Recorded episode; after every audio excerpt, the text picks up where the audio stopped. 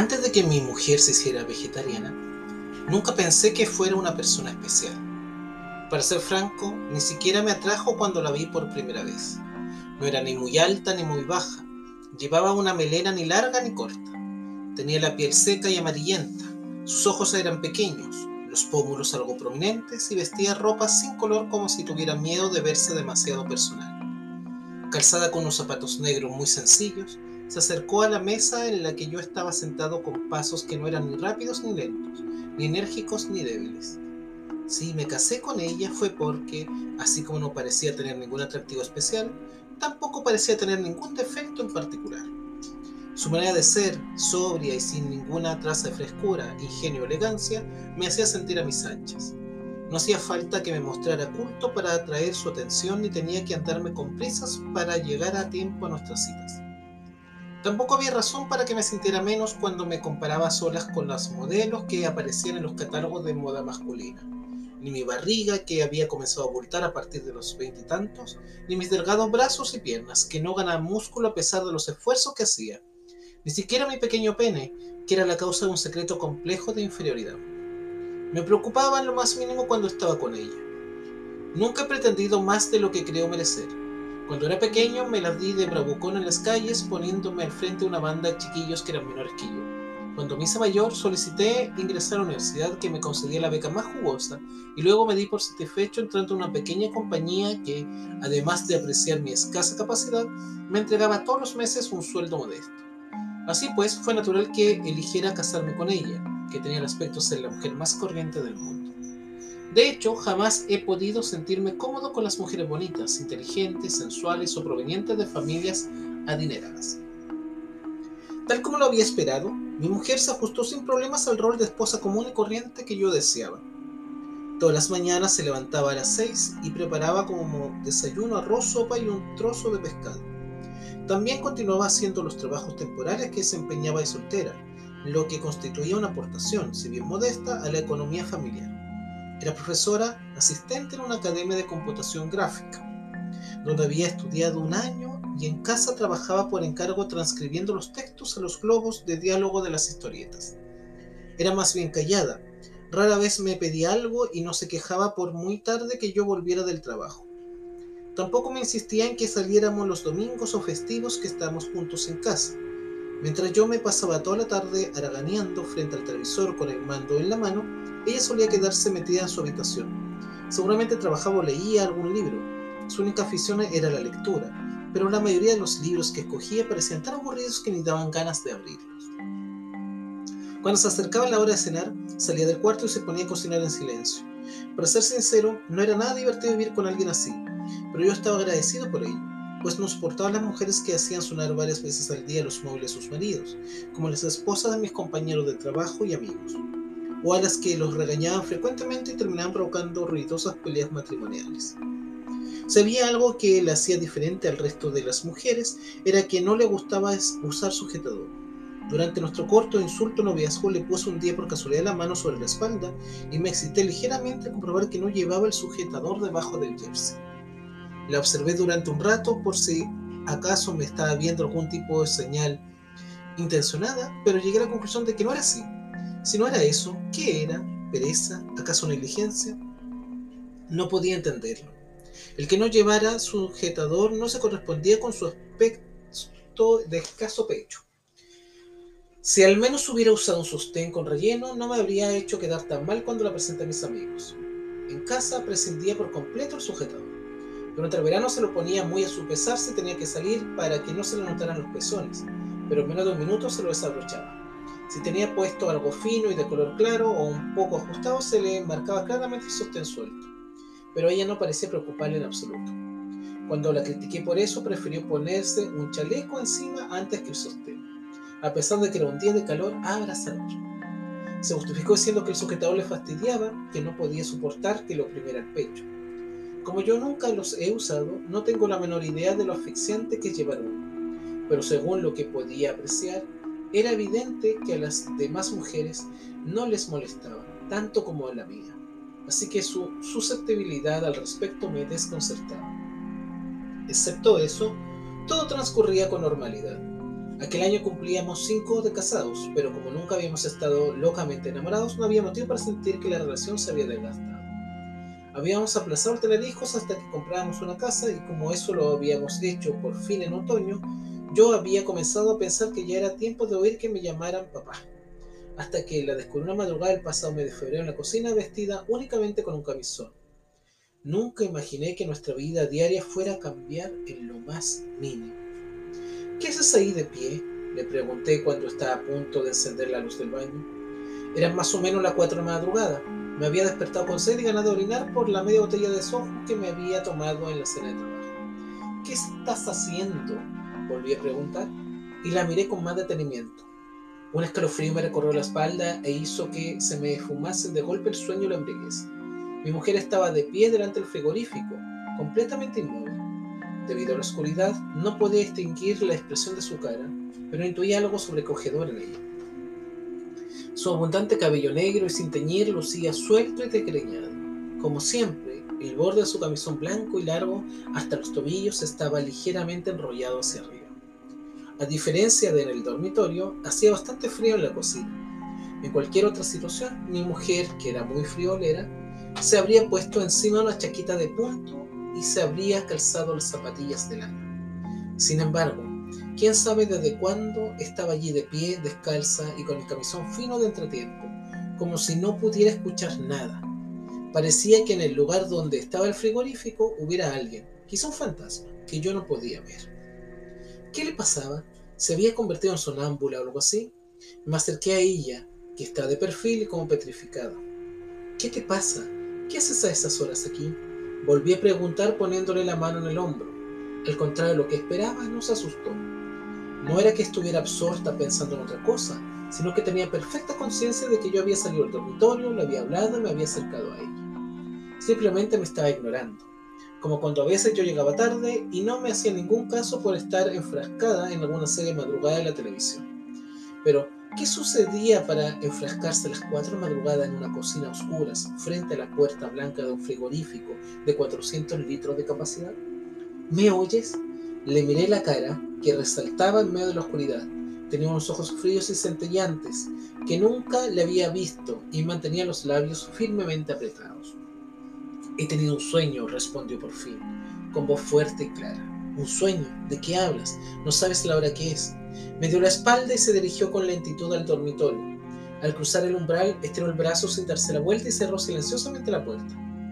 Me quedé solo en la cocina a oscuras, mirando la puerta que se había tragado su silueta blanca. Entré al baño encendiendo la luz. Estábamos a 10 grados bajo cero desde hace varios días.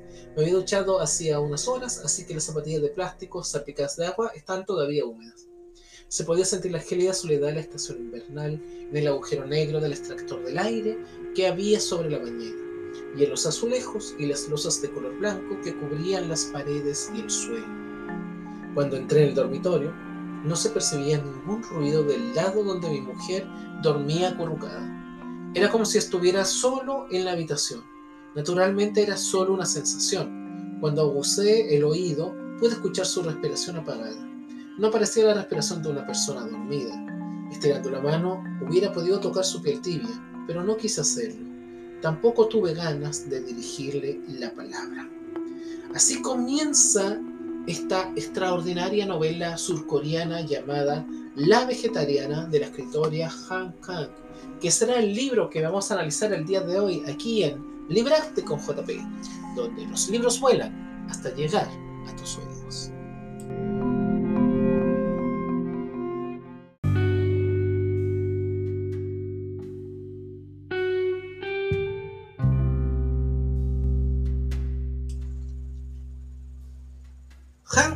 Es una periodista y escritora surcoreana, nacida en la ciudad de Gwangju el 27 de noviembre del año 1970. Imparte actualmente clases de creación literaria en el Instituto Seúl, labor que compagina con la escritura de cuentos y novelas. La autora pasó gran parte de su infancia en su ciudad natal antes de mudarse con su familia a Seúl. Tras finalizar sus estudios en la escuela, estudió letras en la Universidad de Yonsei. Una vez se graduó, comenzó a escribir para medios como Samto o Publishing Journal, además de empezar a publicar sus primeros cuentos y relatos cortos. Debutó con El amor de Yosu, trabajo publicado en el año 1995, y continuó con libros importantes para su carrera como lo es La Vegetariana, obra que la llevó a ganar en el año 2016 el prestigioso premio Man Booker International Prize. Además de La Vegetariana, Han Kang ha publicado otros títulos de los que se han traducido al español Actos Humanos y Blanco.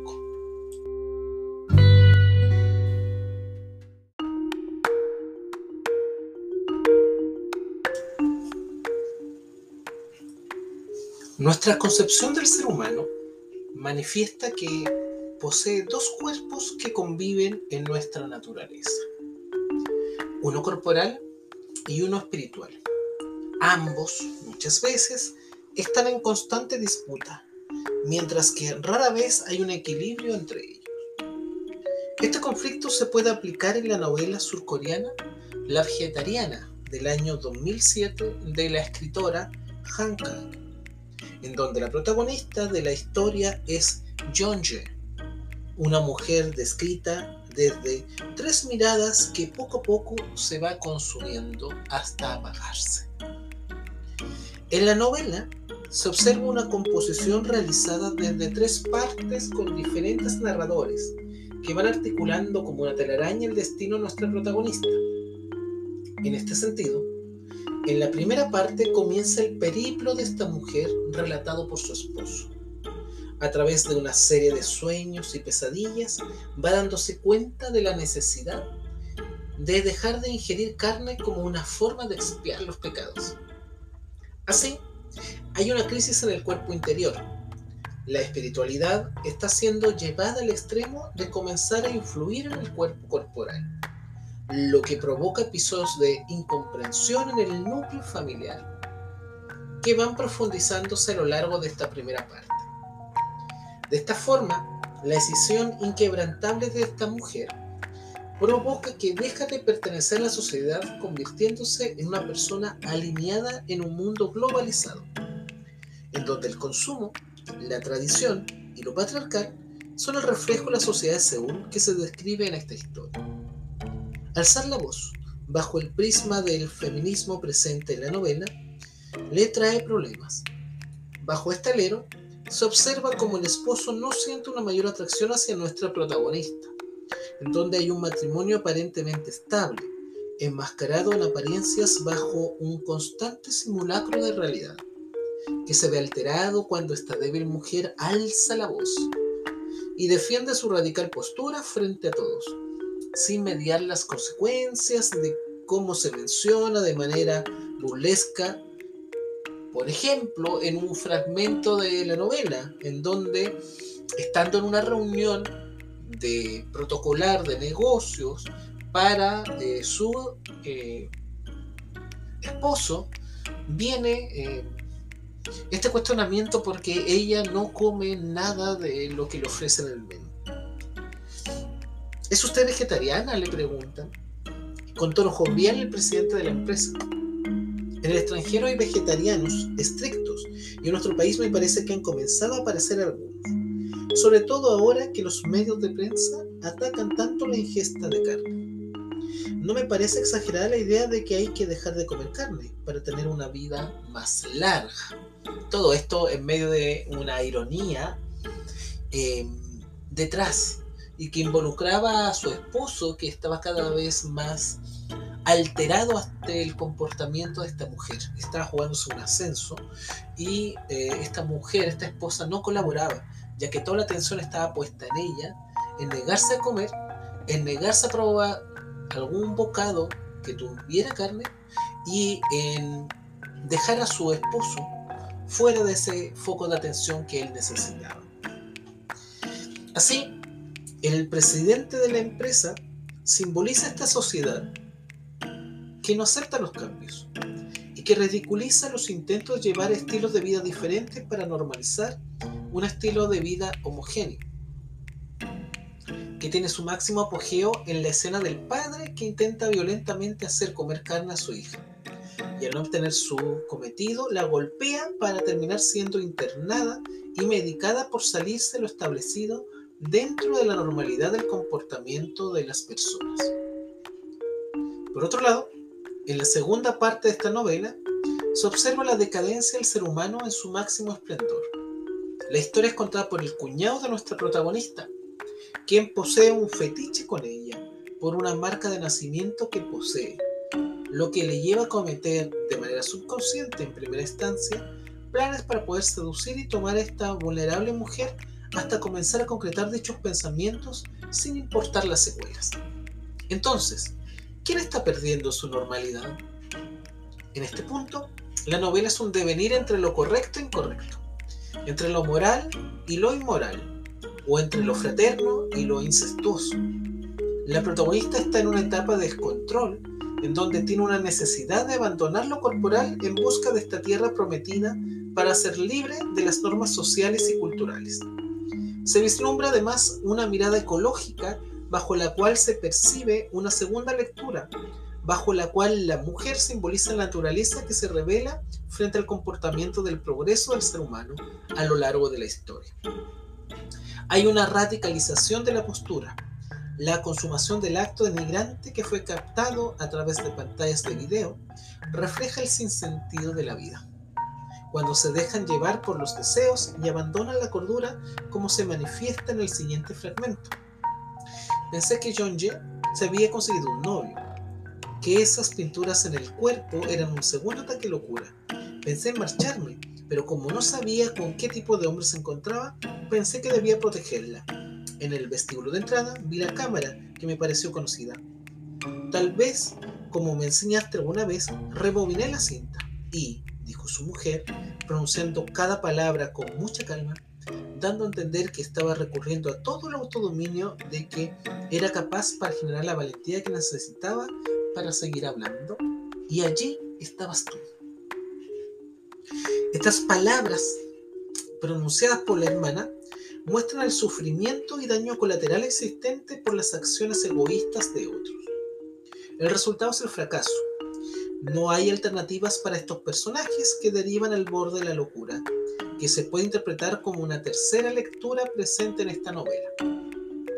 En la tercera parte de esta historia, vemos los últimos instantes de nuestra protagonista contados por su hermana, y uno se pregunta cuál de las dos mujeres está sufriendo realmente.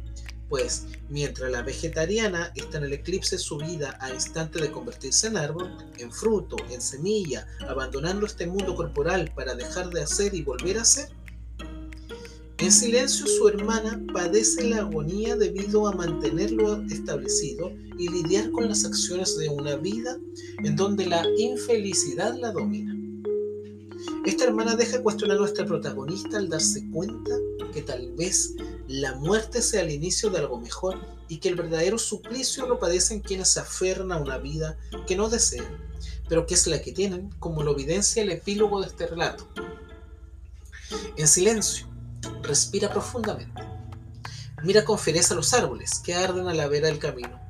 Mira las verdes llamas que se agitan como incontables bestias en pie, como si esperara una respuesta, mejor dicho, como si la reclamara, su mirada es sombría y tenaz. Así, el viaje ha concluido y nuestro protagonista llega a esta tierra prometida y son el resto de los personajes los que tendrán que continuar batallando con sus miserables existencias. Finalmente, esta novela, que en su origen fue un relato corto llamado El fruto de tu vientre, no solo viene a reflejar al Seúl contemporáneo, sino que también a la sociedad actual que bajo el alero del feminismo, el ecologismo y las manifestaciones de la cura y lucidez van entretejiendo la actual del individuo, que a veces despierta ya sea por sueños o pesadillas u otras manifestaciones y se da cuenta del sinsabor del porvenir, y ante lo cual alza la voz, sin importar las consecuencias, como lo hizo nuestra protagonista en este increíble relato de la literatura surcoreana.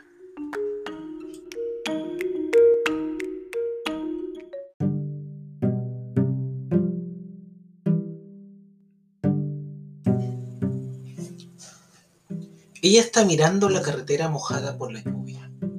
Espera en la parada que está enfrente de la terminal de autobuses de larga distancia de Maseok. Enormes camiones pasan a toda velocidad, rugiendo con estrépito por el primer carril. La lluvia cae con tanta fuerza que parece que va a atravesar el paraguas que lleva sobre su cabeza. No es muy joven, tampoco se puede decir que sea bonita, simplemente tiene una línea del cuello muy fina y una mirada afable. Se ha maquillado ligeramente de un modo natural y su blusa blanca de manga corta está limpia y sin arrugas. Gracias a esta pulcritud, que causa buena impresión a todo el mundo, la leve sombra que vela su rostro es casi imperceptible. Sus ojos brillan brevemente, pues el autobús que está esperando ha hecho su aparición a lo lejos. Baja la carretera y levanta el brazo. El autobús que venía corriendo a toda velocidad ralentiza la marcha. Va al sanatorio psiquiátrico Chukseok el conductor de armadura asiente con la cabeza y le hace señas de que suba. Mientras busca un lugar para sentarse después de pagar el billete, se fija en la cara de los pasajeros. Todos la están mirando con atención. ¿Será una paciente o un visitante? ¿No tendrá algo raro? Con soltura hace caso omiso las miradas en las que se entremezclan la sospecha, la desconfianza, la aversión y la curiosidad. Escurre el agua a sus paraguas doblados. El suelo autobús ya está mojado y luce un color negro brillante. Como el paraguas no ha podido protegerla del todo de la fuerte lluvia, su blusa y sus pantalones están también húmedos. El autobús corre a toda velocidad bajo la lluvia, esforzándose por conservar el equilibrio. Ella avanza hacia el fondo del vehículo, se dirige hacia un asiento doble y se acomoda junto a la ventanilla. Saca un pañuelo de papel de su bolso y limpia el vidrio empañado, con la mirada sólida de quien ha estado mucho tiempo solas. Mira la lluvia que azota el cristal. Queda atrás el pueblo y se despliega a los lados del camino el verde bosque de finales de julio. La espesura de árboles sumergida en el fuerte agujero parece un gigantesco animal soportando el rugido de la lluvia. Al acercarse al monte Chuxeo, el camino se estrecha y se hace serpenteante. El bosque parece estar todavía más cerca y hacer ondular su cuerpo mojado. ¿En qué lugar de estas montañas habrían encontrado su hermana Yonje hace tres meses? Después de seguir con la vista cada uno de los árboles que se agitan bajo la lluvia y de imaginar los oscuros espacios que esconden, aparte la vista a la ventanilla. Dijeron que John había desaparecido del sanatorio durante la hora de paseo libre que tenía entre las 2 y las 3 de la tarde. Hasta entonces solamente había nubarrones negros y no llovía, de modo que los pacientes con enfermedades leves salieron a caminar como todos los días. Supieron a las 3 que John Ye no había vuelto. Cuando las enfermeras pasaron lista, la lluvia había comenzado a caer en forma de gotas a esa hora. Todo el personal sanatorio se puso en estado de alerta y los auxiliares se apostaron rápidamente en los puntos de circulación de autobuses y taxis. Una posibilidad era que la paciente desaparecida hubiera descendido en dirección a Maseok y la otra era que se hubiera internado en el monte. Al caer la tarde, las gotas de lluvia se hicieron más gruesas y, debido al mal tiempo, el sol de marzo se ocultó más rápidamente. Fue una suerte que uno de los auxiliares que rastreaba minuciosamente los alrededores del monte encontrara a John Mejor dicho, fue casi un milagro, como le dijo el médico que atendía a su hermana. La habían encontrado inmóvil y de pie en una pendiente recóndita y apartada del monte, igual que si fuera uno de los árboles bajo la lluvia. A eso de las 4 de la tarde, ella se encontraba con su hijo Higu cuando recibió una llamada avisando de que John Jay había desaparecido. Hacía cinco días que la temperatura corporal del niño rondaba los 40 grados, así que estaba a punto de hacerle una radiografía de los pulmones. Diego estaba solo en la sala de rayos X, mirando alternativamente al radiólogo y a su madre, como si estuviera nervioso. ¿Es usted Kim Ie? Sí, soy la enfermera de Kim Jong-jae. Era la primera vez que le llamaban a su móvil sanatorio donde estaba internada Jong-jae. Siempre había llamado ella primero para reservar una vista o preguntar cómo se encontraba su hermana. Con un tono calmado que ocultaba lo alarmante de la situación, la enfermera le explicó las circunstancias de su desaparición. Estábamos haciendo todo lo posible para dar con ella, pero si encuentra la manera de llegar hasta usted, llámenos enseguida. Terminó diciendo la enfermera, pero antes de colgar preguntó, ¿existe la posibilidad de que vaya a alguna otra parte? ¿A casa de sus padres, por ejemplo? Mis padres viven muy lejos. Si le parece necesario, yo me ocuparé de avisarles. Después de cerrar el móvil y guardarlo en el bolso, entró en la sala de rayos X y abrazó a su hijo. cuerpo del niño, que había perdido peso en esos días, seguía caliente. Mami, lo he hecho bien, ¿no? preguntó el niño con la cara enrojecida. Por la fiebre y la expectativa de ser elogiado por su madre. Claro que sí, no te has movido nada. Tras escuchar el diagnóstico del médico afirmando que no era pulmonía, cogió un taxi con Hibu en brazos bajo la lluvia y volvió a casa. Se apresuró a bañarlo, darle de comer y hacerle tomar la medicina para acostarlo temprano. Su cabeza no estaba como para inquietarse por la desaparición de su hermana. El niño había estado enfermo durante cinco días, así que hacía cinco días que no dormía bien. Si no le bajaba la fiebre esa noche, tendría que internarlo en un hospital más grande el día siguiente.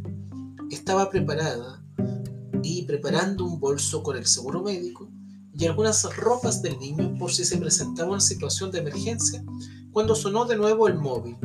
Eran casi las nueve. ¿La han encontrado? Menos mal. La visitaré la semana que viene como estaba programado. También dio las gracias con efusividad, pero debido al cansancio su voz sonó ronca y confusa. Cuando colgó, cayó en la cuenta de que ese día había habido lluvias todo el día.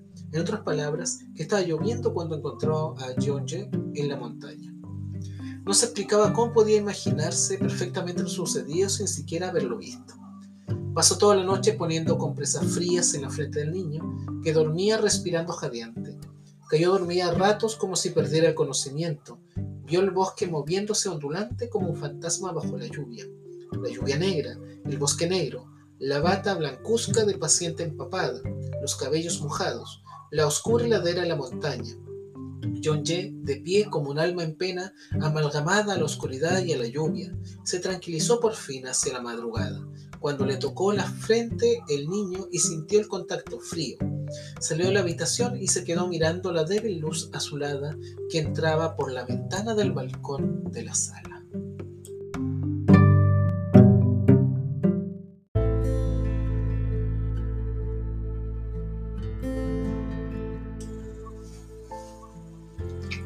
La transformación mental y física en una persona muchas veces trae problemas tanto para ella como para su entorno.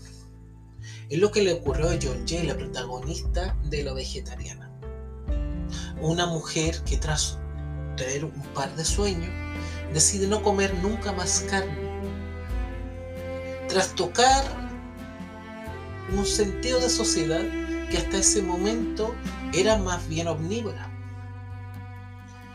Trae consecuencias graves en el ámbito familiar con su padre, especialmente con su papá, con su hermana, con su cuñado y con su esposo. Pero no es solamente dejar de comer carne, sino es ver el mundo desde una nueva perspectiva, hasta llegar a una decadencia de locura, en donde ella se siente ya parte de la naturaleza, como si fuera un árbol. En una metáfora ella quiere estar estática y echar raíces para que su luz y su esencia, su semilla, sea proyectada y pueda perdurar por el tiempo. Sin dudas, esta novela de Han Kang es una preciosa historia sobre la sociedad actual, de cómo se deben enfrentar las situaciones y cómo ver el mundo desde distintas perspectivas que no existen los absolutismos, de que no porque una persona es vegana, vegetariana, ecologista o alguien sea omnívoro, no por eso vamos a imponer voluntades. Es un texto que nos llama a reflexionar, es un texto que sin lugar a dudas trae muchos coletazos y es un texto para introducirse en una literatura surcoreana que cada día está adquiriendo más fuerza acá en Latinoamérica. Y con esto terminamos un nuevo capítulo de nuestro querido podcast. Agradecemos la gran sintonía que estamos teniendo en los diferentes países, en Estados Unidos, en México, en Canadá, en Guatemala, en Guadalupe, nos están escuchando en Belice, en Honduras, El Salvador, Costa Rica, Panamá. Un abrazo fraterno a todo Centroamérica, a Cuba, República Dominicana, Haití. ¿Para qué decir de Sudamérica, de Europa, de África, Asia y Oceanía? Pronto nos volvemos a juntar en un nuevo capítulo de nuestro querido podcast Liberarte con JP, donde los libros vuelan hasta llegar a los oídos.